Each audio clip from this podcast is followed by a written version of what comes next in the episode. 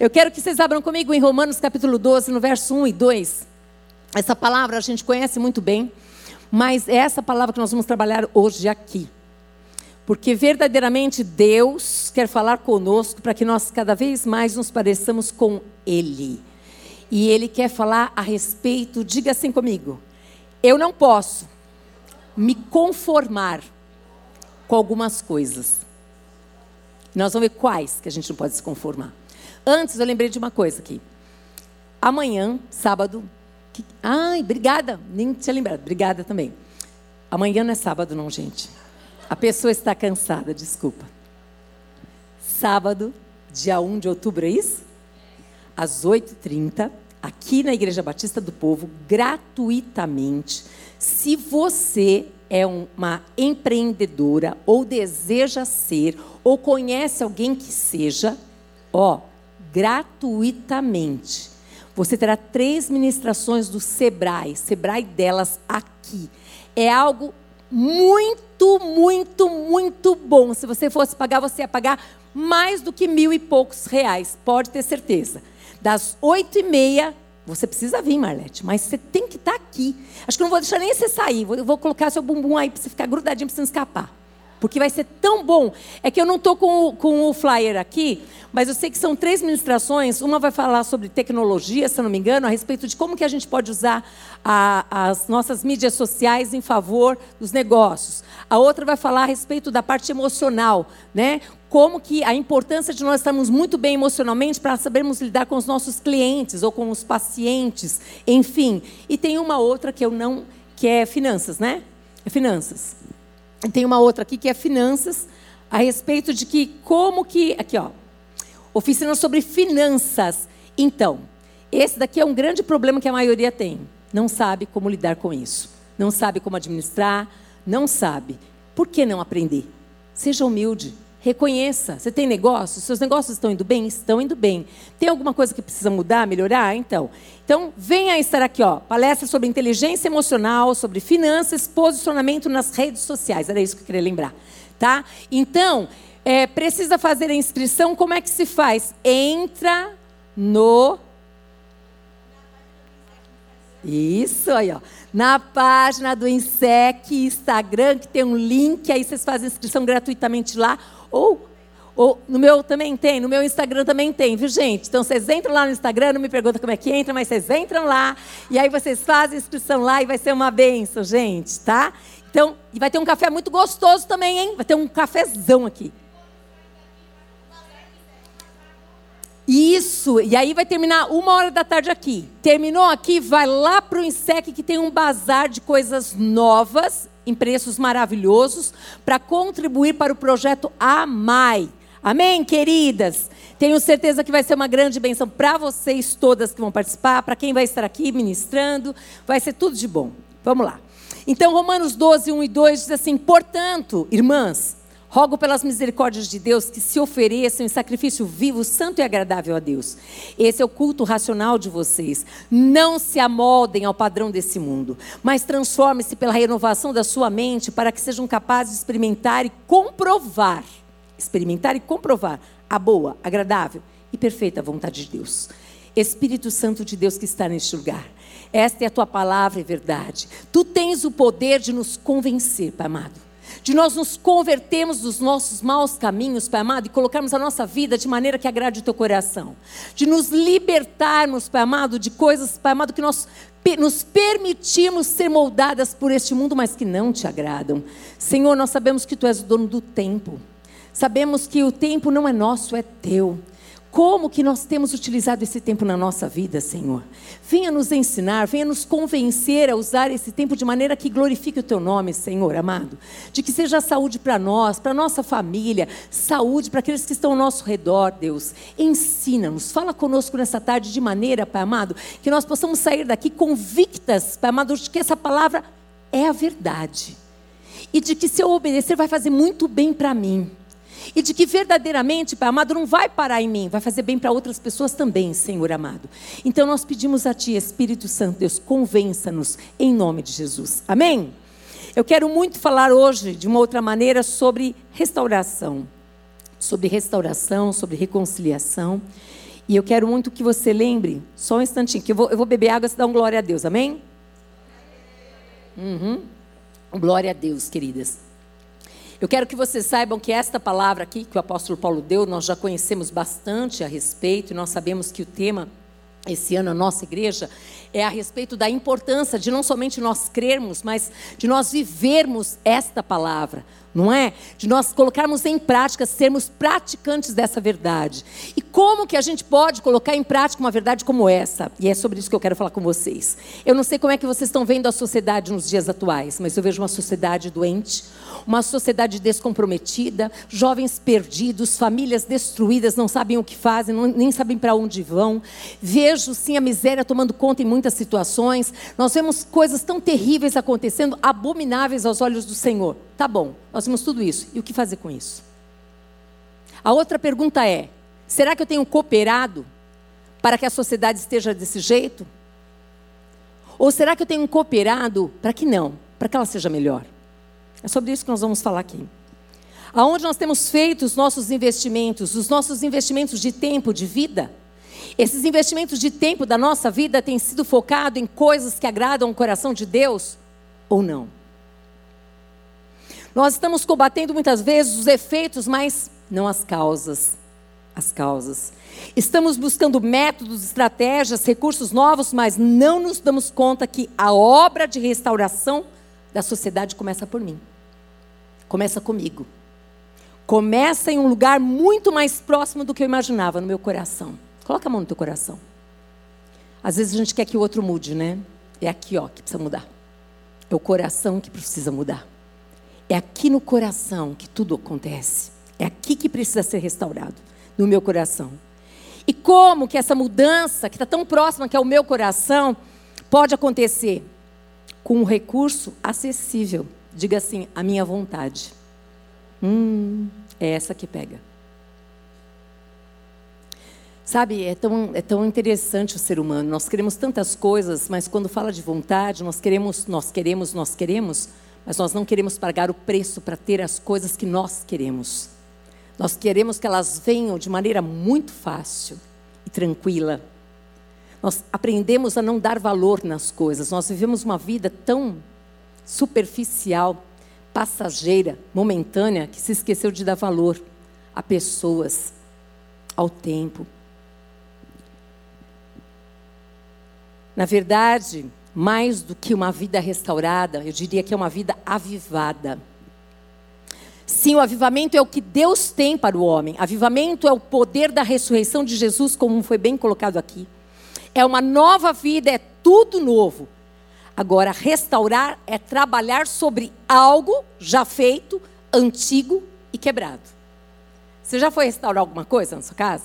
Pegou uma super bonder lá, pegou aquela xicrinha que você amava, você colocou aqui. Até parece que ela ficou certinha. Até parece. Na hora que você vai pegar aquela asinha assim para tomar um cafezinho, quebrou. Até parece que ninguém viu, mas viu. Está quebrada. Não é a mesma coisa do novo. O novo tem cheiro de novo. O novo tem cara de novo.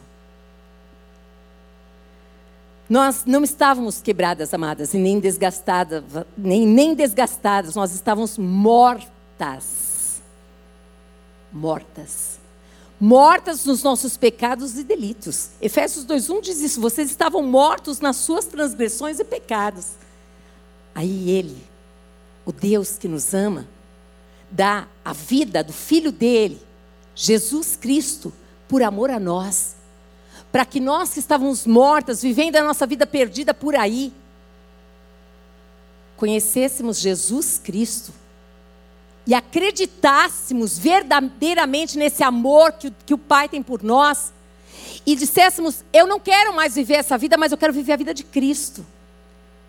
E aí Cristo entrou na nossa vida e Ele mudou nossa história. E vai mudar até o dia que Ele vai voltar, porque Ele vai voltar. E aquele que crê, e aquele que foi salvo, vai subir com ele. Não precisávamos de uma pinturinha nova, nem de uma recalchutagem, nós precisávamos de nascer de novo. Não da carne, não. Não. Mas da água. E o nascer da água é o arrependimento. E nós precisávamos nascer do Espírito, nós precisávamos desse perdão de Deus. Nós precisamos, agora que nós somos nascidas de Deus, sermos mulheres cheias do Espírito Santo de Deus. Nós precisamos disso. Pense no que Deus tem para suas filhas, e exatamente para mim, para você, para nós. Deus tem para mim um novo e vivo caminho, está escrito. Novo e vivo. Esse caminho que você está trilhando é um caminho novo? É um caminho vivo? Tem novidade de vida ali? Porque quem anda com Jesus, gente, a gente não anda numa rotina. De jeito nenhum. Quem anda com Cristo tem novidade de vida. A palavra de Deus, ela se renova a cada manhã. Você começa a ter novas experiências com Ele através da sua palavra. Você estava batida, a palavra tem o poder de levantar você de pôr esperança no teu coração, de acreditar que pode ser diferente, não é, Marlete? De que pode. Eu falo Marlete porque eu conheço a história dessa mulher. Pensa numa mulher guerreira. Pensa numa mulher que passa por tempestade, todo mundo acha, agora foi, agora morreu. Ela levanta de novo. Aí vem vendaval de novo e ela está lá, firmada na rocha.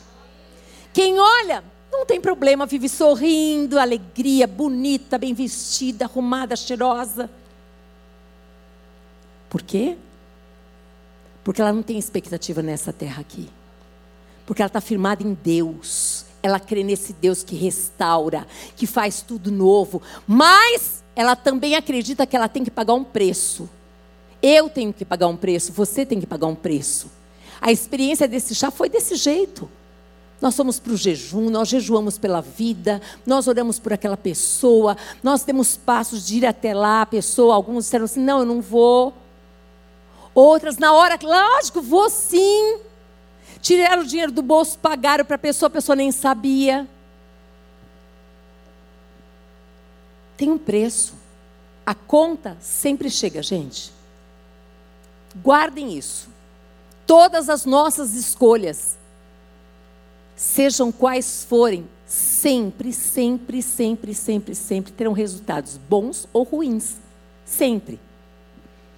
E aqui em Isaías capítulo 61, no verso 1 a 3, diz assim: O Espírito do soberano Senhor está sobre mim. Diga assim: O Espírito do Senhor está sobre mim.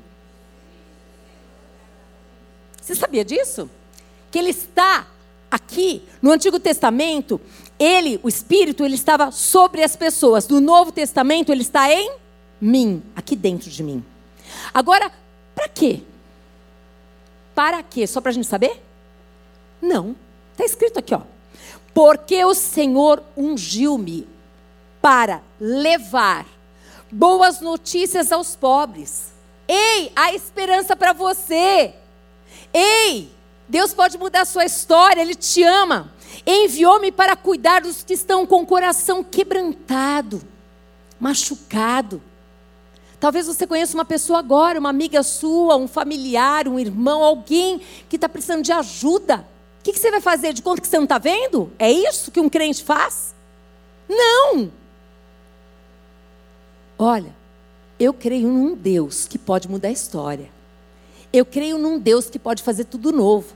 Eu creio num Deus que Ele faz, Ele faz o mar se abrir. Ah, mas como? Hoje em dia, onde tem mar? Eu quero dizer que esse mar agora é a sua vida.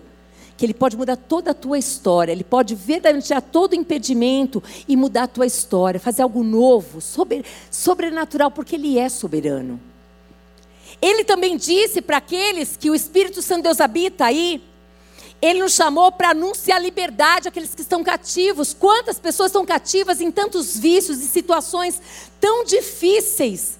E onde eu e você estamos para falar para eles: ei, Deus pode mudar a tua história. Quantas vezes eu ouvi de pessoas assim, não tem mais jeito. Esquece, para mim não tem jeito. Eu falei, quem disse? Jesus pode mudar essa história. Ele pode mudar, ele pode mudar a tua história. Ainda bem que você está com uma querida aí do seu lado, que pode mudar a história. Cremos nisso.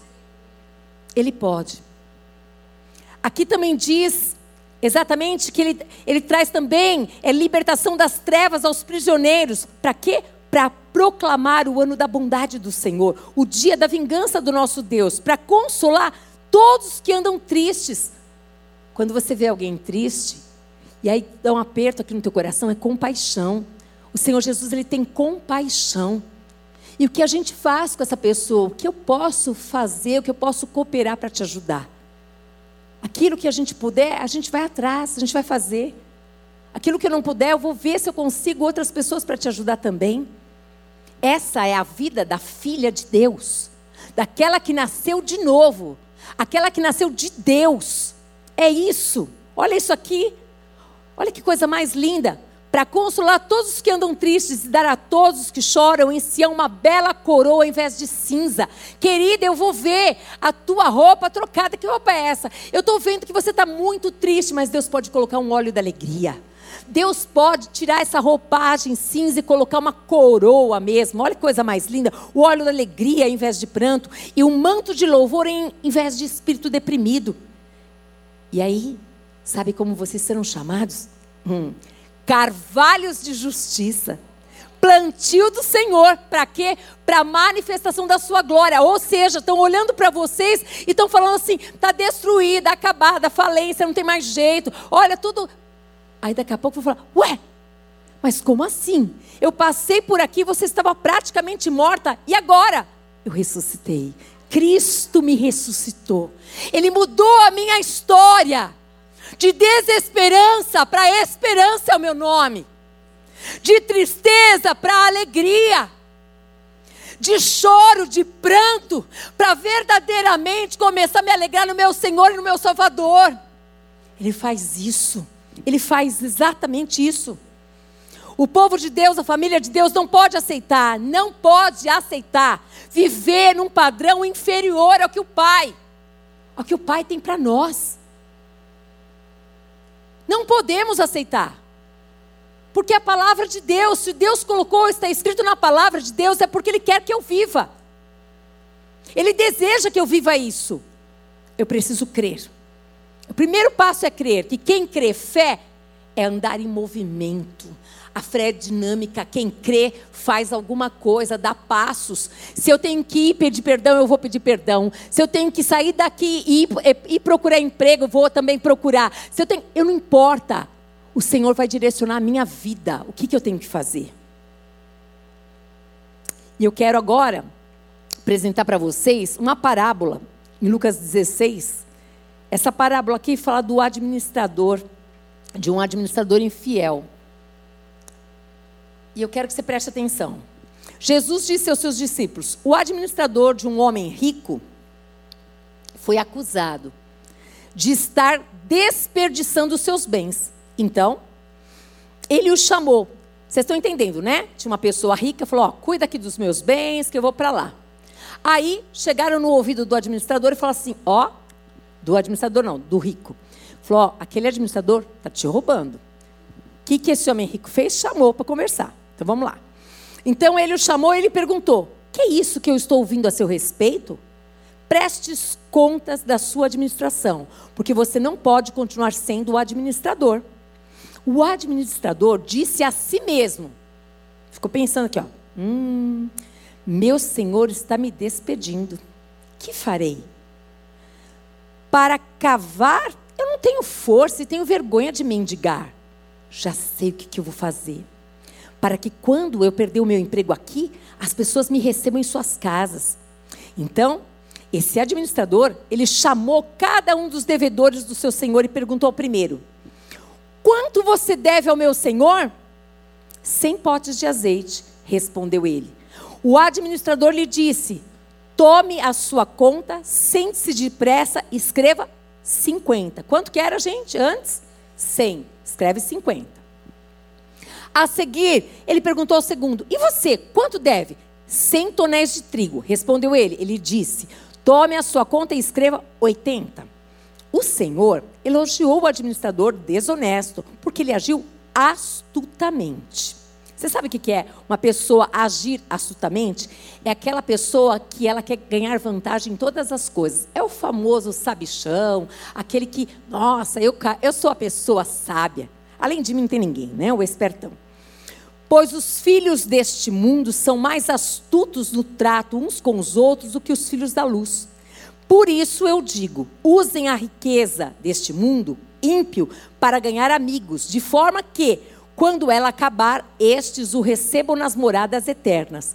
Quem é fiel no pouco também é fiel no muito. E quem é desonesto no pouco também é desonesto no muito. Assim, se vocês não forem dignos de confiança em lidar com as riquezas desse mundo ímpio, quem confiará as verdadeiras riquezas a vocês? E se vocês não forem dignos de confiança em relação ao que é dos outros, quem lhes dará o que é de vocês?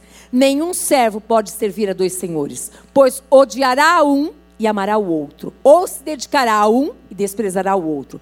Vocês não podem servir a Deus e ao dinheiro. Os fariseus que amavam o dinheiro ouviram tudo isso e zombavam de Jesus. Ele lhes disse: Vocês são o que se justificam a si mesmos aos olhos dos homens, mas Deus conhece o coração de vocês. Aquilo que tem muito valor entre os homens é detestável aos olhos de Deus. A riqueza quem dá, gente, é Deus. Deus dá sabedoria para adquirir riquezas. Não há problema nenhum na riqueza. O problema é estar em você ser uma pessoa avarenta, aquela pessoa que não consegue ver ninguém além dos seus olhos. Você não ajuda ninguém em nada. Você acha que realmente tudo, tudo, tudo, tudo é para você. É uma represa, né? E verdadeiramente você não vê, porque é tão interessante, tão lindo, né? Quanto mais você dá, é lindo você ver esse movimento, não sei se vocês já viram, do rio e do mar, né? Quanto mais vem, quanto mais você dá, mais volta. Mais, de, mais você dá, mais volta.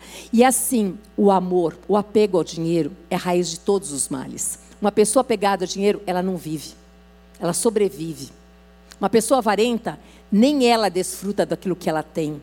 Ela simplesmente, às vezes, muitas histórias que a gente já sabe, ela não se permite viajar, passear, ter nada de conforto. Isso é uma pessoa avarenta, uma pessoa doente, né? Vamos lá. Agora, qual que é a mensagem básica dessa, dessa parábola aqui? Eu quero que vocês entendam, tá? É, eu achei super interessante. Vocês deveriam estar tão determinados a assegurar o seu futuro no céu, como esse administrador esteve em assegurar o seu futuro na terra. Foi isso quando aqui disse a respeito da astúcia dele. Se nós tivermos verdadeiramente a determinação que esse administrador infiel tinha de estar aqui na terra, de ficar nessa terra, e nós estivermos no céu, ninguém nos segura, amadas. Ninguém nos segura. Nós não vamos viver para nós mesmas. Nós vamos viver a melhor vida que tem, e a melhor vida que tem é agradar o coração de Deus. A melhor vida que tem é saber todos os dias acordar e saber que você não está sozinha, que Ele está com você. É saber que eu tenho aflições, dificuldades, mas que tudo vai passar e que vai ficar tudo bem. Não tem preço, não tem preço, não tem, não tem. A conta, ela sempre chega. E isso a gente sabe muito bem, em qualquer situação. Você quer ir no restaurante mais caro de São Paulo? Pode ir, mas vai ter que pagar a conta. É desse jeito, não é assim? É assim na nossa vida, tá?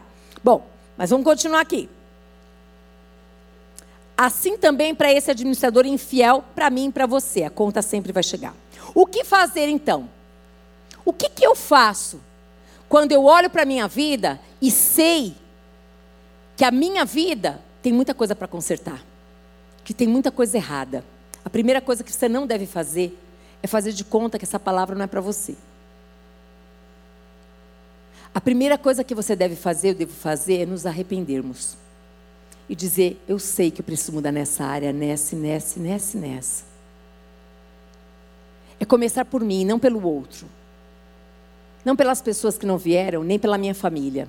É por mim. Porque alguém precisa mudar nessa família. Alguém precisa mudar. Carmen, querida, depois você me lembra que eu esqueci, estava em pé, eu esqueci de, de falar quem veio pela primeira vez. Me perdoa. Lembrei agora. Tá? Amém. Então, o que fazer? Se arrepender, pedir perdão e começar uma nova história em Deus. Isso daqui a gente sabe que não é um discurso motivacional. É fácil pedir perdão para alguém, gente? Não, mas é necessário é necessário. Uma das coisas que o inimigo da nossa alma não quer é que a gente se humilhe.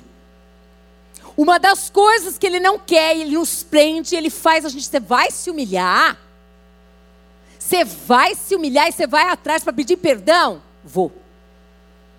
E você sabia que muitas vezes você não tem nem que falar com ninguém, porque a pessoa às vezes ela vai falar assim: "Não, não vou deixar você ir". Imagina. Sabe? A nossa vida cristã, se está pautada pela palavra de Deus, a gente tem convicção de que essa palavra é de Deus, acabou. Assunto encerrado. Faça. Não fique falando aos quatro cantos que você vai fazer. Muitos falam, mas não fazem. Outros não falam e fazem. Não fala. Gera em oração, fala, Senhor, me dá coragem. Eu reconheci que fui eu mesma que errei, Senhor. Mas eu não tenho coragem, eu tenho medo, eu tenho vergonha. Fala para o teu pai exatamente os sentimentos que vem no seu coração. Faça isso. Então a primeira coisa é se arrepender, pedir perdão e começar uma nova história em Deus. E isso não é um discurso motivacional, não. É um chamamento de Deus. É uma trombeta de alerta. Você está numa guerra. Não dá para brincar em guerra, gente. Não dá para brincar em guerra. Estão querendo destruir a tua vida, a tua família, a tua casa, os seus negócios. Você vai ficar assistindo? A primeira coisa, eu reconheço que eu não sou nada. Eu não tenho condições de consertar, mas eu conheço alguém que tem poder para fazer muito mais do que eu posso imaginar. E esse nome é Jesus. Não é religião, é Jesus Cristo. Eu reconhecer e falar assim: parou, chega, até aqui eu fui. Agora, eu não vou dar atenção para tantas histórias que eu já ouvi falar. Eu vou para Jesus Cristo. E vou pedir para Ele que me perdoe todo o tempo que eu já ouvi falar dele, mas eu não quis saber dele. Porque eu não quero mudar de vida. E se você não quer, ele não vai te forçar. Porque ele não força a porta. A primeira coisa é você reconhecer dessa batalha que é real. É real, nós estamos numa batalha, essa batalha é certeira. O inimigo da nossa alma não brinca em serviço, ele, ele sabe aonde ele quer chegar. E nós, sabemos onde nós queremos chegar? Que tipo de vida nós queremos levar? O que, que nós queremos para o dia chamado hoje e amanhã? Batalha para nós não sermos mortos, sabe, morto-vivo, que nem zumbi? Essa é uma batalha diária. Tem gente que vive como zumbi, gente. Um dia está cheio de Deus, no outro dia é carne pura. Não tem nada de Deus. Você fala, como é que, como é que pode uma coisa dessa? Eu não sei. Não sei, mas acontece. Aquela pessoa que anda na carne. Batalha para não nos determos no caminho dos pecadores. Sabe aquela batalha? O diabo não quer que você vença cada dia, que você vá e que você ande nesse caminho novo e vivo que ele tem para você, porque é novo e é vivo. Porque ele é vivo, gente. Nós não estamos falando de um Cristo que está lá na cruz, não. Ele ressuscitou. Ele foi lá para o Pai, ele está sentado do lado do Pai, ele disse assim: Olha, o Espírito Santo de Deus, o Espírito da verdade, ele é o consolador, ele vai ficar aqui. Mas eu vou estar lá do lado do Pai intercedendo por vocês. Mas depois eu vou voltar e vou buscar aqueles que creem. Aqueles que creem. Existe uma batalha também, porque o inimigo quer que a gente sente aonde?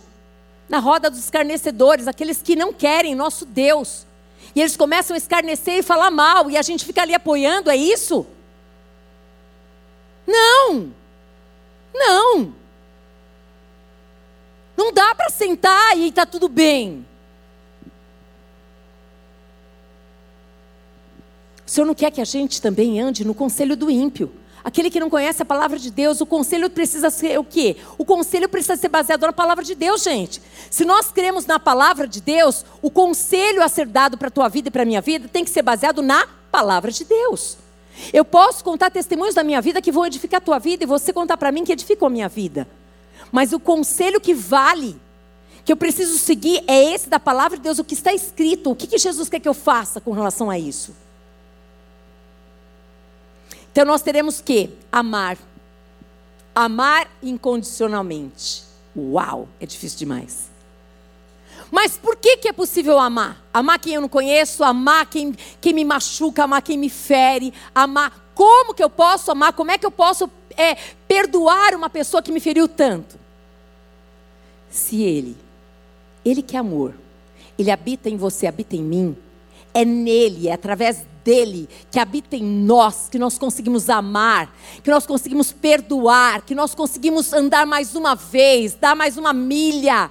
A gente consegue ter esperança e acreditar que vai dar tudo certo, que você consegue acreditar que Deus tem o poder de sarar essa ferida tão profunda que rasgou a tua alma.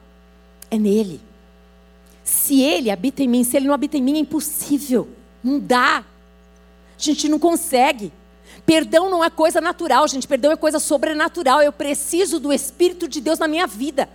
Para eu conseguir perdoar aquele que me ofendeu, aquele que me machucou. Aquele que todo dia está ali na minha vida, olha, me machucando, me ferindo, todo dia. É na presença dele que eu preciso fazer isso. Eu tenho que me submeter à palavra de Deus. Se eu quero viver esse novo caminho, essa nova vida, eu preciso me submeter à palavra de Deus, eu preciso conhecer que palavra é essa. Eu preciso dizer basta, eu não quero mais me conformar, ser uma religiosa que só vem à igreja e mais nada. Eu preciso querer viver uma vida que vale a pena ser vivida. E a vida que vale a pena ser vivida é ser praticante da palavra de Deus. É acreditar que ela é de Deus inteirinha. E que todos os dias ela se renova, cada manhã ela se renova. Eu preciso, preciso mesmo querer respeitar respeitar as pessoas como elas são. Eu e você não precisamos convencer ninguém de nada. Deus não precisa de defesa, minha gente. Não precisa defender Deus. Não precisa defender a palavra de Deus. Eu e você precisamos amar, amar muito. Precisamos respeitar muito as pessoas, como elas são, o que elas pensam. Nós precisamos, dia após dia, pedir ao Senhor que coloque no nosso coração amor verdadeiro por aquelas pessoas que a gente queria do outro lado da terra. Porque quando a gente amar, a gente sabe que a glória é dele, não é nossa. Nós precisamos obedecer mais ao Senhor. Nós precisamos parar de desculpa. Nós já estamos, não estamos mais naquela fase do leitinho, não, gente. Aqui é feijoada mesmo. Aqui é feijoada. O pessoal que vem de quarta-feira sabe o que é feijoada. Nós passamos dessa fase de leitinho. Nós precisamos tomar jeito mesmo. E falar: peraí, peraí. Eu, eu escolhi. Eu, o Senhor me escolheu, mas eu disse: sim, Senhor, eu quero mudar de vida. Eu não quero mais brincar. Eu não quero mais brincar com a palavra de Deus. Eu não quero mais brincar de ser. E, é, hoje eu sou, mas não sou. Eu sou filha de Deus. Eu sou comprometida com a palavra. Eu quero dar bom testemunho, sim. Eu quero que as pessoas sejam apaixonadas por Cristo, porque vem Cristo na minha vida, sim. Isso é minha obrigação. Não é, ai, nossa, que bonitinho. Ei, é minha obrigação. Eu preciso querer honrar mais as pessoas, honrar, honrar. Ei, a pessoa que deu a ideia foi ela. Querida, coisa linda. Não, não fui eu não, irmão. Foi ela ali, ó, que deu a ideia. Honra. Honra mais as pessoas. Honra os pequenos começos, honra aquela pessoa que levou para você lá aquele dia que você estava chorando lá, chegou com uma palavra para você de esperança, aquela que apresentou o evangelho para você. Honra essa pessoa, honra essa vida. Honra. Honra as autoridades, honra os mais velhos, honra seu pai, sua mãe. Ah, mas ele está tão velhinho, está chato. Um dia você também vai ser. Tudo que você quer que façam para você, faça para os outros. Honre seus pais. Honre da melhor maneira. Honre seu esposo. Não permita que ele seja envergonhado através da sua vida, da tua postura, da tua boca. Jamais. Honre, honre os seus horários, honre seus compromissos. Honre seus filhos na escola, nas reuniões que eles têm. Não dê desculpa sua rapada. Não coloque outra coisa mais importante na frente. Honre os compromissos que vocês têm. Não, não deixe seus filhos chegarem atrasados. Não deixe eles esperando na escola até o dia amanhecer. Ficar sozinho lá. Honre. Honre. Faça diferente. Chega, gente. Chega de religiosidade. Chega. Não vale a pena viver uma vida que hoje eu sou e amanhã eu não sou nada. Não faz isso não. Mateus 23, 27, 28, vocês ainda estão aí? Dá um glória a Deus. Aqui, Jesus ele trouxe uma palavra pesada, mas necessária. Ele disse assim, ó, Mateus 23, verso 27 e 28. Ai de vocês, mestres da lei, da lei e fariseus, ou seja, pessoas que são muito conhecedoras da palavra, mas não coloca nada em prática. Ele chamou de fariseu, de hipócrita. Vocês são como sepulcros caiados, bonitos por fora. Continuemos, gente. Obrigada. Bonitos por fora, mas por dentro estão cheios de ossos e de todo tipo de imundice. Assim são vocês. Por fora parecem justos ao povo, mas por dentro estão cheios de hipocrisia e maldade. Ei, isso aqui é para o mundo, gente. Tem muita gente, muita gente que é desse jeito. Agora, posso dizer uma verdade para vocês? Tem muita gente boa nesse mundo. Tem muita gente de caráter, muita gente íntegra, muita gente linda, muita gente que dá vontade de ficar perto. Muita gente. Posso dizer também outra verdade? Tem muita gente hipócrita dentro da igreja, que eu tenho nojo, que eu tinha vontade, se eu pudesse. Só isso, desaparece. Mas o meu Deus é misericordioso. E aí, quando eu tenho essas vontades, eu tenho que ir lá para a cruz, morrer para minha vontade e pedir misericórdia e pedir para Deus fazer algo sobrenatural para dar uma experiência. Não podemos nos conformar aos apelos desse tempo pós-moderno. O apóstolo Paulo, ele falava ali para a igreja de Roma, exatamente que nós não podíamos nos conformar àquele modelo romano. Mas que nós precisamos lembrar, gente. Lembrar. Lembrar quem é que nós somos. Lembrar, eles precisavam lembrar do Deus e das experiências que eles tiveram. Agora eu vou dar muitos modelos para vocês aqui a respeito de coisas que parecem tão sutis, mas que às vezes nós já nos modelamos e nem percebemos. Não podemos nos conformar aos apelos desse tempo pós-moderno. Tem um livro muito bom, difícil de ler, mas é muito bom. Chama Modernidade Líquida. Esse livro é do Zygmunt Bauman. Ele não é cristão, mas para mim, aquele homem, quando ele escreveu velhinho, já 80 e poucos anos ele, ele, ele já tinha de idade, para mim é um profeta. Não sabia. Tudo que ele escreveu ali, exatamente está acontecendo hoje na sociedade como ela está. Ele falava ali, ele fala ali naquele livro, ele diz a respeito de uma sociedade que era sólida. O que é uma sociedade sólida? Aquela que nós conhecemos muito bem, onde nós somos eh, treinados para ficar no emprego 30 anos, se aposentar naquele emprego, papapá, papapá. Ah, o casamento, olha, o casamento, gente, até hoje nós vamos continuar dizendo, puxa, eu gostaria que ele fosse sólido, que ele permanecesse. Mas é isso que a gente vê muitas vezes? Não. N motivos acontecem porque muitos hoje não querem mais se casar. Vocês, estão percebendo o que eu estou falando? Essa é a realidade de hoje, gente. Tá? Ele fala a respeito desse amor líquido, que é o quê? Esse poliamor. Ele disse que aconteceria. Ele disse que aconteceria. Ele falou, e o que a gente ouve e a gente vê hoje está por aí. Hoje você fica com um, amanhã você fica com outro, você fica com outro. Aí eu digo para você assim: você é uma, uma, uma massinha laranja e ele é uma massinha azul. Aí você ficou com ele, deu uns beijos nele, saiu com ele, ó, foi embora. Aí você ficou não mais amarelinha como você era, ficou amarelinha com um pouquinho de azul. Ele não mais ficou azulzinho, também levou um amarelinho. Aí a pessoa conhece mais uma pessoa, que é roxinha. Aí ela dá uns beijos, sai com ele, vai lá, lá, lá, lá, lá, lá, lá. Aí ela não fica mais amarelinha com azulzinho, ela fica amarelinho com azulzinho, com roxinho. Aí conhece mais um outro que é violeta. E aí vai. E aí vai. E daqui a pouco essa pessoa perdeu a identidade. Ela não sabe mais quem ela é.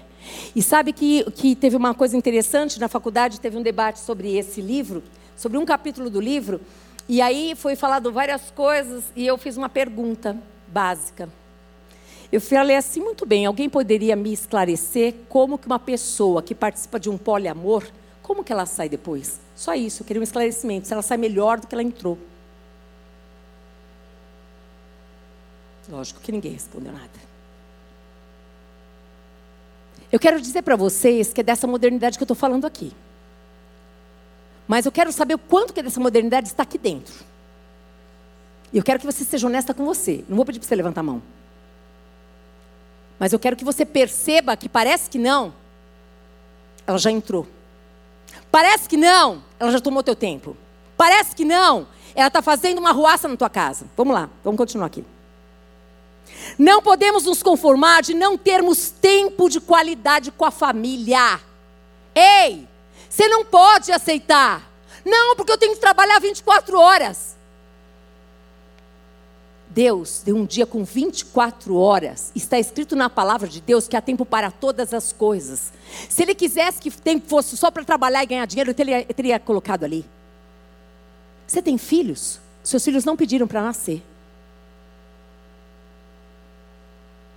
Tem mães e pais que amariam ter filhos e não têm. Pense duas vezes o que, você tem feito com a tua família. Não podemos nos conformar de levar uma vida medíocre com a família. Uma vida, uma família onde não se conversa, aonde não se olha nos olhos, aonde não se brinca junto, aonde não se fala a verdade, porque filho tem medo de falar para o pai, para a mãe, que é crente, para valer, porque, ah, se falar, pronto, vai ser excomungado. Peça sabedoria para Deus para educar os seus filhos como Deus quer que você os eduque. Escute o que eles têm para dizer, pelo amor de Deus, porque se vocês não escutarem, eles vão procurar quem escute, por favor. Mas ele está fazendo tudo errado. Lembra que existe um Deus, um Deus que te ama e que ama também o teu filho, e que ele quer alcançar o teu filho e que Ele tem sabedoria para você ser a mãe do filho X, mãe do filho Y, mãe do filho Z. Para cada um deles são tão diferentes, têm personalidades diferentes, Deus tem estratégias. Mas deixa Ele ver Cristo na sua vida, pelo amor de Deus. Não deixa Ele ver religiosidade, porque a religiosidade mata e afasta. Não podemos nos conformar de não haver propósitos definidos para essa vida em família, gente. Eu tenho vários filhos. Que maravilha, mas qual é o propósito de Deus ter te dado filhos? Qual? Para você dizer que você tem filhos? Pela palavra de Deus, nós sabemos muito bem que não é isso. Filhos são herança bendita de Deus, são presentes de Deus. Ele olhou para você e falou assim: Filha, eu confio na sua vida, esse filho, essa filha, esse filho, filho, filho. Ele confiou, ele entregou. Para que, que ele deu? para eles fazerem parte da família de Deus. Para esses filhos nunca se sentirem sozinhos, mas eles saberem que eles têm um pai, uma mãe aqui na terra, mas eles têm um pai do céu que nunca, nunca, nunca, nem quando os pais dele na terra não puderem estar, ele vai estar junto. Ele quer ser conhecido através de você que você o faça, faça, que a presença do pai seja vista exatamente através da vida da filha e os filhos possam olhar e ver. Ver você se alegrando. Por que, que você está alegre, mãe? Hoje você teve uma notícia tão.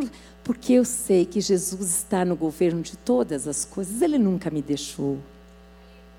Ah, queridas. Deus te deu filhos para eles terem experiências lindas com Ele. Filho, está difícil? Tá, mãe, estou preocupada, eu já fiz a minha parte, por favor. Ah, não sei mais o que fazer, vem cá. Vamos, vamos convidar Jesus para estar tá com você lá na escola. Vamos convidar Jesus para reinar, para te abençoar, para trazer paz. Você crê? Ah, eu creio. Isso é vida. É vida diária. Não é religião. Não é vir na quarta-feira, bater cartão no domingo, bater cartão. Não, não, não, não, não. É todo dia, é toda hora. Eu não posso me conformar de viver uma vida de qualquer jeito. Não posso, gente. Eles têm que ver, essa família tem que ver que eu tenho um desejo de me tornar semelhante a Ele nas atitudes dele. E como, mãe? Como que você vai ser semelhante a Cristo? Vem cá, filho. Vamos fazer o seguinte, ó. Vamos combinar que horário que é legal para você. Ah, um horário legal para quê? Ah, para a gente ler 15 minutinhos da Bíblia, um capítulo para eu te mostrar como é que Jesus fazia. Ah, do horário tal tal, no horário dele. No horário dele, não é no seu horário. Por que, que é tudo seu? Você fala de férias em família, você já perguntou para os seus filhos onde eles querem ir? De repente você tem condições de levá-los naquele lugar que ele quer ir. Ele não quer ir no seu lugar. É que nem festa de aniversário. A festa da criança só vão os adultos. Que legal, né, gente? É no lugar e como vocês querem. Aqui, exatamente, nós precisamos acordar para essa realidade de pedir para Deus, Senhor, o Senhor tem estratégia de como que o meu filho pode ser conhecido. Então, filho, nós vamos ler. Lê você então aí, filho, lê o primeiro capítulo de João aí. E o que, que você entendeu? Ele vai falar do jeitinho dele. Nossa, filho, que bacana, que legal, tá ótimo hoje. Ah, mas o meu pai não estava, o outro não estava, o outro não estava. Tá tudo bem. Tá tudo bem. Aproveite aquele tempo que você tem com Ele. Faça isso. Você não pode se conformar e não amar a Deus. Não, você não pode se conformar. Ah, eu nunca pensei sobre isso, amar a Deus. Ah, eu, ah, eu, eu tomei a ceia, já batizei aí, tá tudo bem na minha vida. Não, não tá tudo bem. Você não pode se conformar e ser uma religiosa, não tá tudo bem. Você está comendo das migalhas que caem da mesa. O Pai quer que você sente, que você sente, que você experimente, que você converse com Ele, porque Ele quer conversar com você. Ele quer se revelar para você. Ele é vivo, Ele fala, Ele ouve, gente. Meu Deus do céu!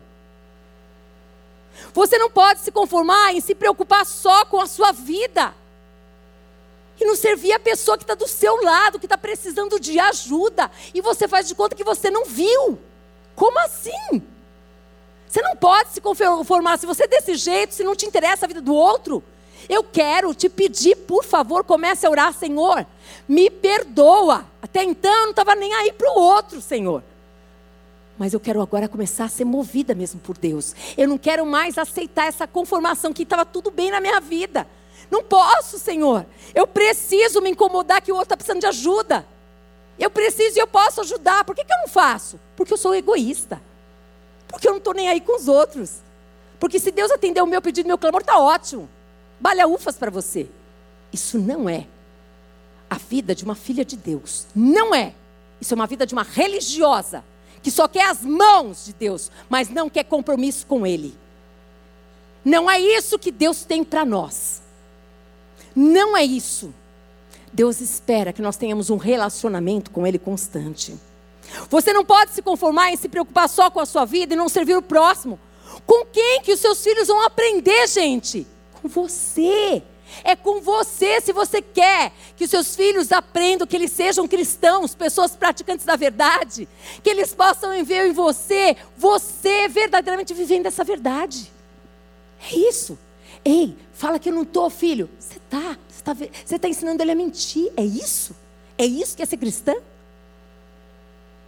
Nós não podemos nos conformar em não termos tempo para os filhos e dar um monte de desculpa e comprar os melhores presentes. Pergunta para ele se ele não queria pelo menos uma hora sua ao invés do seu presente. Pergunta para ele, para ela. Pergunta. Tenha coragem, seja humilde para ouvir. Se Jesus passasse agora na sua casa, na minha casa, fosse perguntar para os nossos filhos, fosse perguntar para o nosso vizinho, o que, que Jesus falaria de nós? Se ele fosse perguntar lá para a empresa onde eu trabalho, lá na faculdade que eu estou, o que, que diriam de mim? Não podemos nos conformar em dar o celular para a criança ficar quietinha de maneira ilimitada, toda hora. Sabe, o celular virou agora, sabe o quê? Chupeta. Na minha época, quando tinha filho pequenininho, a gente pegava aquela chupeta e dava para a criança, né? Agora, hoje, gente, celular. Opa! No minuto. Coloca já nos programas, está tudo certo. Ei, não estou dizendo aqui que nós somos contra, estou dizendo a respeito de você não ter ideia dos problemas que causam na vida de uma criança ela ter liberdade a um celular ilimitadamente. Foi comprovado cientificamente os problemas que dá a essa criança. São inúmeros os problemas, gente, inúmeros. Criança até dois anos não deve ter nenhum tipo de acesso, nem a iPad, nem a iPod, nem a. É tudo ai. E o povo ama. Ai, ai, iPad, iPod, ai não sei o que, ai não sei o que lá. Ei, eu não lembro agora o nome do lugar, eu não sei o que é de silício, esqueci o nome. Olha, gente, ter um público assim inteligente é bom demais. Para mim facilita a minha vida. Esse lugar aí. Que é o centro, né, o universo da tecnologia. Sabe o que, que eles chegaram à conclusão? Eles refizeram a parte da educação a partir de 10 anos. 10 anos as crianças terão acesso aos celulares. Antes disso, não. É lá o berço onde saiu tudo, a tecnologia. Quer dizer, peraí, o meu filho vai ter acesso, mas o filho de todo mundo deve ter. Por quê? Porque eu estou preocupado o quê, gente? No consumo. É isso. Não podemos nos conformar em dar o celular para a criança ficar quietinha de maneira ilimitada.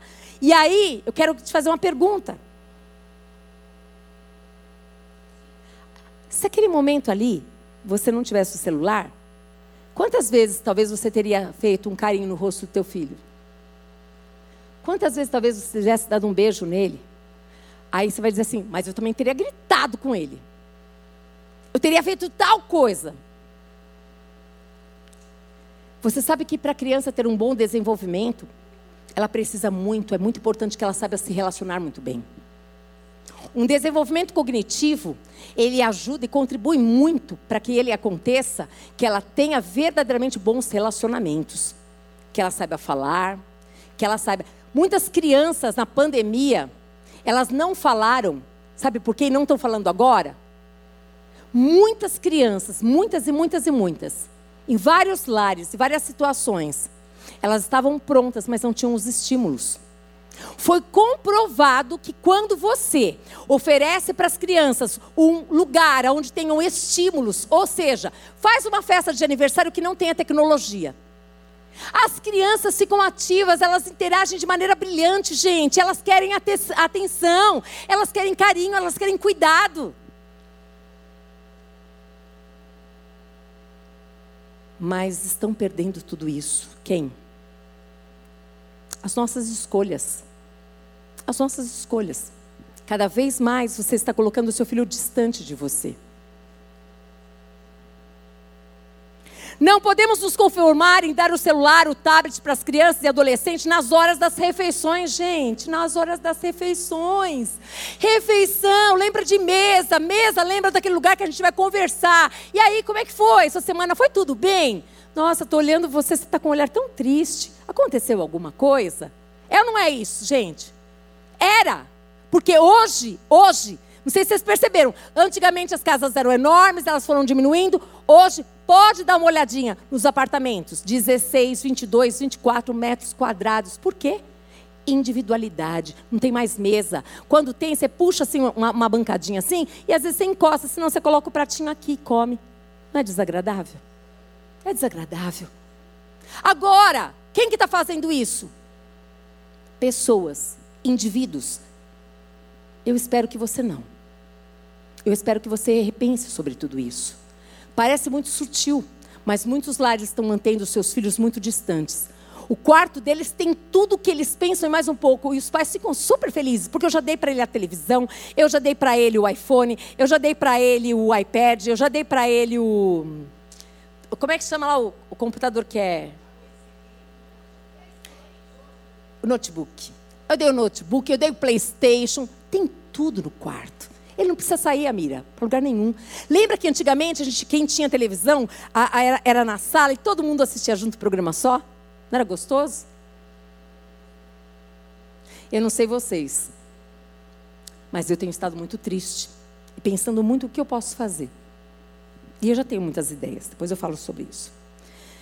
Não podemos nos conformar em dar o celular, já falei essa parte. Agora, antes, a hora das refeições eram usadas para fortalecer os vínculos familiares. Hoje, dá uma olhadinha no restaurante, na sua casa. Eu não sei na sua casa. Na minha casa, os meus filhos já são casados, são adultos, e eu falo assim: beleza, bacana, legal. Mas eles já sabem. Nós vamos para a mesa agora. Não dá para a gente ficar com o celular. Eu acho muito deselegante, gente, vocês me perdoem. Muito deselegante eu for ir conversar com você e você ficar com o dedinho no celular.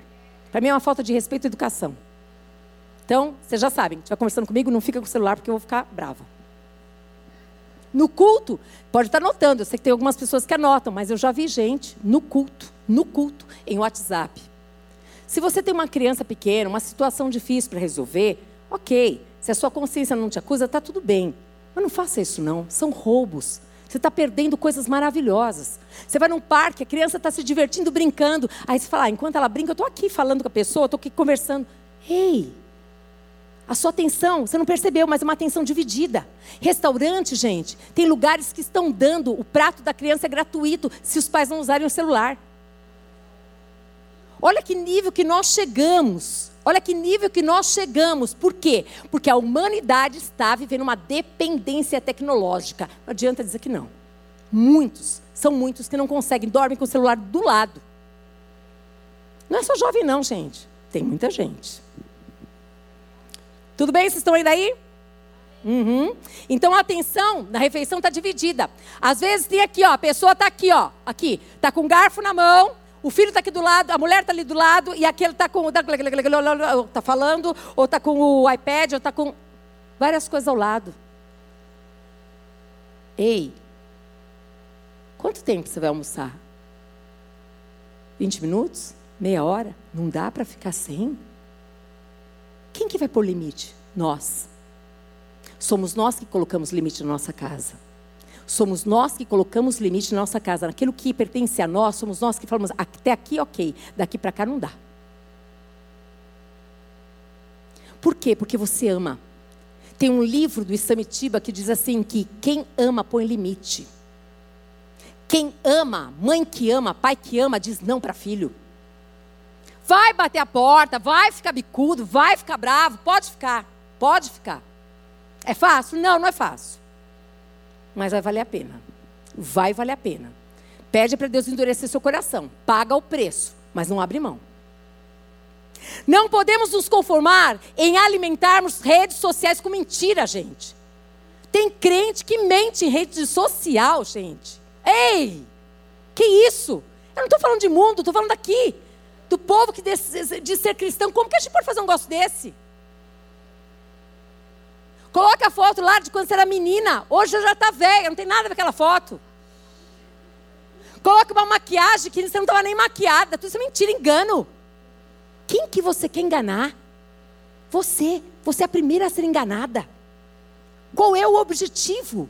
Não se conforme. Ao invés de você não se conformar com essas coisas, você está se moldando nelas. E não está percebendo. E está achando que está tudo bem, porque eu tenho que ser moderninha. Eu queria saber se Jesus ia ser moderninho desse jeito. Para mim, ele não ia ser desse jeito. Ele ia ser uau, tenho certeza. Mas tudo aquilo que vai contra o que o pai dele ensinou, ele não ia fazer. Não ia. Você deve, deve fazer uso, com certeza. Se não fosse a tecnologia na época da pandemia, ia ser muito difícil para nós. Ela tem muita coisa boa. Mas é que agora eu preciso falar das coisas ruins, porque das coisas boas é fácil, gente. Quem que vai falar das coisas ruins para você? Eu. Eu sei que você me ama mesmo depois você ficar de, de, de bem comigo de novo, está tudo bem. Eu preciso falar. Eu preciso te falar. Por quê? Porque está entrando sorrateiramente. Aí você fala assim: eu não tenho tempo para orar, eu não tenho para. Mas você tem tempo para ficar nas redes sociais duas horas, três horas. Você tem tempo para ficar tirando foto de tudo quanto é coisa, gente. Até ir para o hospital fazer uma visita e colocar. Para quê? Para quem que você quer ver? Quem que você está prestando contas? Para quem que é importante as pessoas saberem o que você faz? Me diz. Desculpa, é que eu fico tão indignada com coisas que para mim não dá, gente. E quem me conhece sabe que eu sou muito transparente, eu não consigo. É algo, é maior do que eu. É maior do que eu. É maior do que eu. Vocês já perceberam que nas redes sociais não há tolerância para dor? Tem? Dor lá, tristeza, choro, a pessoa está triste, ai, estou triste hoje. Tem? Não. É o mundo da fantasia. Todo mundo é lindo. Todo mundo maravilhoso. Todo mundo. O apóstolo Paulo já estava falando lá atrás: não vos conformeis com as coisas desse mundo. Não se amoldem a elas, não tomem a forma, não toma a forma. Por favor, olha, tem isso aqui que é bom, vamos usar o que é bom. Vamos abençoar de diversas maneiras. Esse, esse Bauman aqui, ele diz algo interessante, e eu lembrei disso. Eu lembro que na minha época de criança, nossa, já acabou o tempo, né? Vou terminar essa palavra da outra vez, porque tem muita coisa aqui ainda. Mas só vou falar isso. Eu lembro que no meu tempo de criança, a gente ia lá no, no bar do seu Rafael. Bar era, era tipo uma padaria, tá, gente? Que na época chamava de bar. E a gente ia comprar o filão de pão. A gente andava, a gente ia, né? Lá comprar o filão de pão para a mãe, via toda feliz. Hoje, você senta lá na sua cama, e você vai lá na China, compra o teu negócio e te trazem na tua casa. É isso que é modernidade líquida, que o líquido ele entra onde, ó, cabe, aonde vai, aonde você mandar ele vai entrando. Quanto que nós temos cooperado para tantas coisas que a gente sabe que não está certo? Até quando que nós vamos fazer aquilo que nós sabemos que não devemos fazer? Agora eu quero que você pense não só em você. Eu quero que você pense nas pessoas que estão ao redor de você, se você está ajudando que elas sejam transformadas para melhor, ou você está cooperando e elas estão vendo que você é igualzinha a elas. Que elas veem você gastando maior tempo com as redes sociais, a tua casa está uma porquice. Você não faz nada direito. Você fica triste quando não dão likes para você. Você fica deprimida, tadinha dela. Se você tiver coragem, volta na quarta que vem, a gente continua. Porque eu sei que precisa ter coragem. Mas eu também sei que se você aceitar essa palavra, a sua vida não vai mudar para pior. Ela vai mudar para muito melhor. E também sei que não é só a sua vida que vai mudar para muito melhor. É aqueles que estão ao teu redor que vão ver a mudança na sua vida, que você mudou, que você está chegando mais perto dos seus filhos, que você os ouve com atenção sem colocar tanto peso e que você busca em Deus estratégia como Jesus. Como que eu posso lidar com meu filho nesta idade, nesta fase, seja ele criança, adolescente, adulto, casado ou não, não importa, gente, é filho. Ele vai nos dar estratégia. Se coloque de pé em nome de Jesus. Eu sei que Deus está neste lugar, porque a palavra garante que essa palavra não vai voltar para ele vazia, não. De jeito nenhum. Ela vai cumprir, está cumprindo o propósito do qual o Senhor a enviou. Eu tenho certeza disso. E eu tenho certeza daquele que ouvir a palavra de Deus e escolher colocá-la em prática, o Senhor vai te honrar. Por quê? Porque você creu. Porque você creu. Porque essa palavra não é minha, ela é de Deus.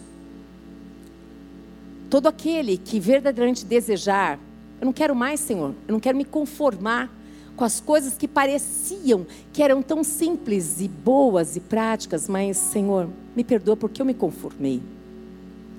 Eu vou orar por você sim. Tem alguém hoje que nos visita pela primeira vez? Levanta só sua mão. Por quê? Porque eu deixei de fazer isso. Querida, seja bem-vinda. Me perdoa. Me perdoa, querida, também aqui, ó. Me perdoa porque isso a gente faz na entrada, mas eu estava tão aqui mergulhada que ela vai só é, anotar o seu nome, só para um carinho.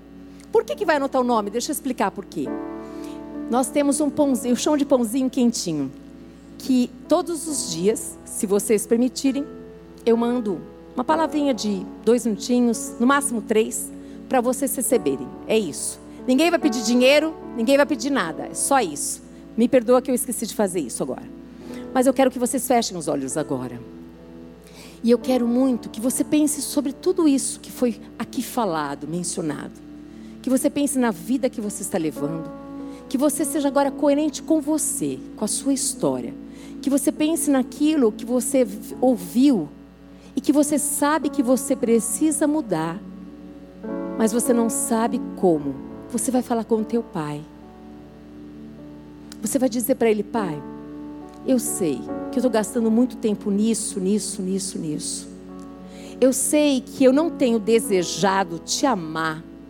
Talvez eu não tenha desejado fazer tal coisa, eu não sei. Eu estou dando algumas sugestões do que foi falado. Mas eu quero, eu quero, eu quero, eu quero voltar, Deus, a ter esse desejo, se um dia eu já tive, e eu que nunca tive, eu quero ter, eu quero amar a Deus, esse Deus que eu ainda não conheço, talvez de perto, mas eu quero amar a Deus.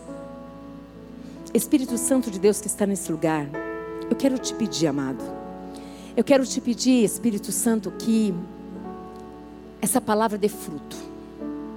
E dê mais fruto ainda. Que as tuas filhas, elas possam verdadeiramente, Pai amado, serem purificadas dessa verdade. Que a palavra, Senhor amado, querido Deus, ela, Senhor, tem o poder de nos purificar, de nos santificar, Senhor. Que nós possamos olhar para nós e ver em que eu me encaixo nessa palavra, Deus. Ô Senhor, ajuda-nos, Pai amado, a mudarmos aquilo que nós precisamos mudar, Deus. Ninguém falou para nós, somos nós que sabemos, pela palavra de Deus, que eu preciso mudar.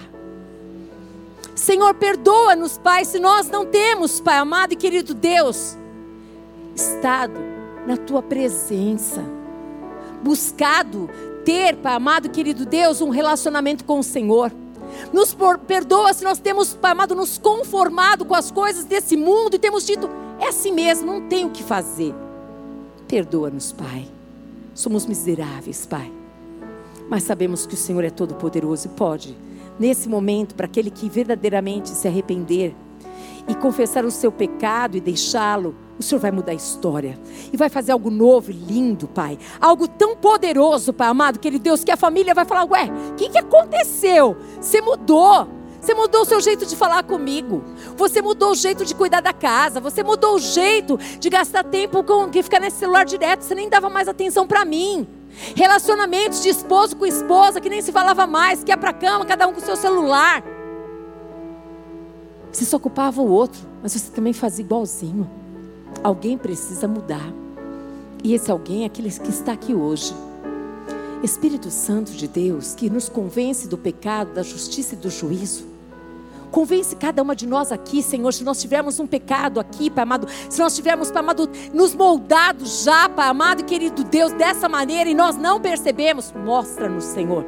Mostra-nos, Senhor, porque nós queremos, Pai, ser santificadas pela Tua palavra. Nós queremos dar fruto e a Tua palavra diz que é necessário. Uma árvore para dar fruto precisa ser podada, Senhor. E a palavra, ela nos poda, Senhor. Por isso eu venho te pedir começando por mim e todas as pessoas que estão neste lugar, Senhor amado. Que o Senhor tenha a liberdade de mostrar para nós, Pai amado, se nós estamos, Pai amado, querido Deus, exatamente nos moldando aos padrões deste mundo e não percebemos. O Senhor tem total liberdade, Pai, para nos mostrar, Senhor. Eis-nos aqui, Senhor. O nosso coração seja quebrantado. Que nós possamos, Pai amado, querido Deus, dizer amanhã: hoje eu sou melhor do que ontem, porque eu ouvi a palavra e escolhi pôr em prática. Depois de amanhã, eu vou ser melhor do que antes de ontem, porque eu escolhi pôr a palavra em prática. Senhor, muda a nossa história. Senhor Jesus, não queremos ser sepulcros caiados. Não queremos ser mulheres hipócritas. Não aceitamos isso na nossa vida, Senhor mas nós queremos ser tudo aquilo que o Senhor deseja que nós sejamos. Mulheres sábias, mulheres virtuosas, mulheres piedosas, mulheres amorosas, mulheres cheias da graça de Deus, mulheres que reconhecem o seu pecado e o deixam e que se colocam diante do Senhor, Pai, e perguntam o que tu queres que eu te faça. Mulheres que te amam, Senhor, e que querem te servir, Pai. Em teu nome, Jesus, eu oro pela vida de cada uma das tuas filhas, Pai. E agora também, Jesus, eu quero orar. Se tem alguém neste lugar aqui que nunca entregou a sua vida para Jesus Cristo, nunca disse, eu quero que Jesus Cristo entre no meu coração e mude a minha história. Eu acredito mesmo que Jesus Cristo, Ele me ama. Que Ele morreu naquela cruz, mas que Ele ressuscitou. Se tem alguém aqui nesse lugar e queira essa nova vida com Deus, levanta a sua mão que eu quero orar com você. Aleluia, aleluia, querida. Vem aqui, linda. Vem aqui, eu quero orar com você. Tem mais alguém nesse lugar? Tem mais aqui? Vem cá, Bel, do ladinho dela. Vem aqui pertinho dela. Linda, como que você chama? Carmen. Carmen, minha mão tá gelada, né? Que bom que você veio, Carmen. Eu sei que Jesus está aqui e eu tenho certeza absoluta de que esse Jesus hoje vai entrar nesse coração e nunca mais vai sair dele. E eu quero olhar para você, Carmen, diante de todas essas pessoas e declarar sobre a tua vida que você vai ser uma mulher que vai dar muito fruto, que você vai ser uma mulher que vai amar muito a Jesus, que vai crer neste Jesus e que vai trazer muitas pessoas para Jesus Cristo. Sabe por quê? Não porque eu estou falando, porque você vai experimentar do Jesus que te ama do Jesus que cuida de você, do Jesus que traz paz aonde está maior confusão. Como assim?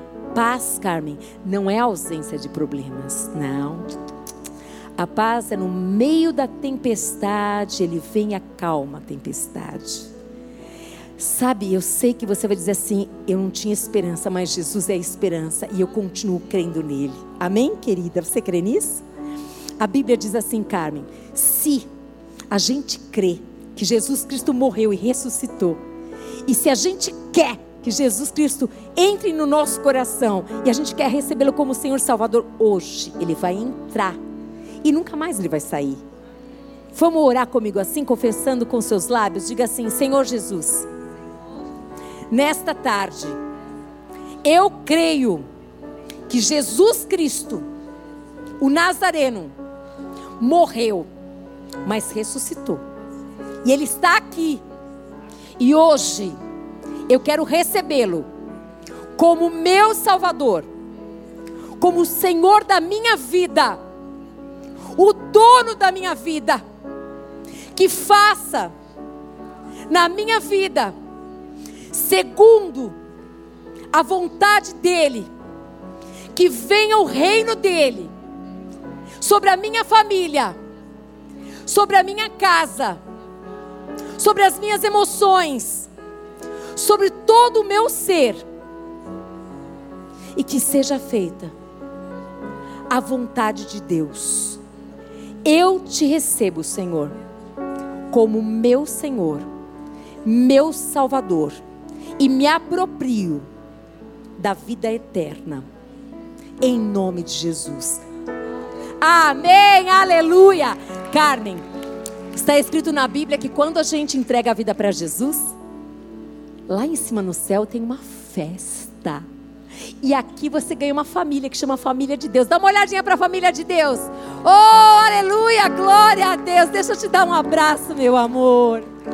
Glória a Deus pela tua vida. Seja bem-vinda ao reino de Deus, mulher abençoada e bendita. Mulher de fé, assim você vai ser conhecida como mulher de fé. Deus hoje muda a tua história. Ele começa com você um novo tempo. Deus te abençoe, minha querida, em nome de Jesus, viu? Como que você veio? Como que você veio? Aleluia, glória a Deus, Jesus! Que a graça do Senhor Jesus Cristo, que o amor do Deus Pai, que as doces consolações do Espírito Santo de Deus seja sobre a sua vida, sobre a sua família. Vá em paz. Que Deus te abençoe. Vamos adorar. Aleluia. Glória a Deus. Aleluia, Jesus.